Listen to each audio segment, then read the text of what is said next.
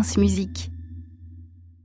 8h53 minutes, c'est l'heure de retrouver comme chaque lundi Aliette Delalleux. Bonjour. Bonjour Saskia, bonjour à tous. Alors ce matin, nous n'aurons pas de clichés, mais un kit de survie après cette élection présidentielle. Oui, je ne pouvais pas complètement mettre de côté la soirée d'hier et je me suis dit qu'est-ce qui pourrait faire du bien à nos auditeurs après des mois de débats politiques, de campagne électorale et de tensions? Alors complètement au hasard, de la musique peut-être?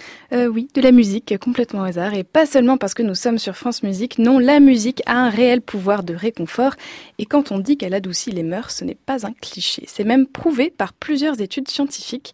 L'une des plus récentes vient du Canada. Elle démontre que l'écoute de la musique a le même impact sur nous que la nourriture, l'alcool, le sexe ou la drogue.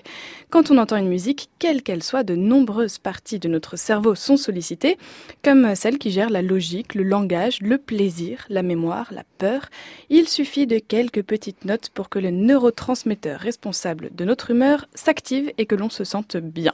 Donc si vous aviez prévu aujourd'hui, jour férié, de boire pour oublier ou de vous enfiler quelques tablettes de chocolat, pensez d'abord à écouter de la musique, ce sera bien plus sain. Alors quelle musique faut-il écouter Aliette pour se réconforter? Il faut écouter de tout et voir ce qui fonctionne le mieux. Si votre esprit se vide pour ne se concentrer que sur la musique, c'est réussi. Après des années de pratique, je sais en ce moment ce qui m'apaise personnellement et me réconforte. Il y a par exemple la voix chaude et pleine de soleil de Nina Simone et qu'on s'imagine danser comme dansait Mr. Bojangles. I knew a man, Bojangles, and he danced for you.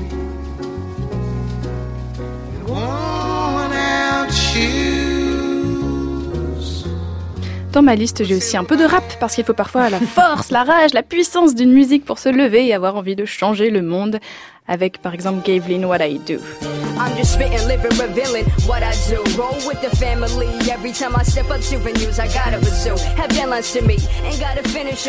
Pour se détendre, respirer et s'imaginer très loin comme un voyage intérieur, il y a aussi la sérénité de Pierre Barou.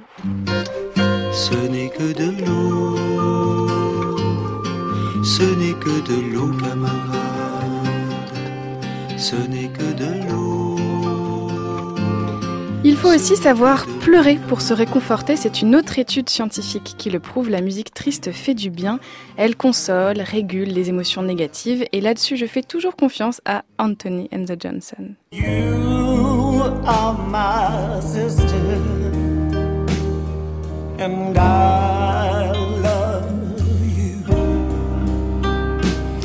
Et après avoir pleuré un bon coup, on se redonne une dose d'espoir avec la grandeur, la mélancolie, la virtuosité, la beauté et la perfection d'un concerto pour piano de Chopin.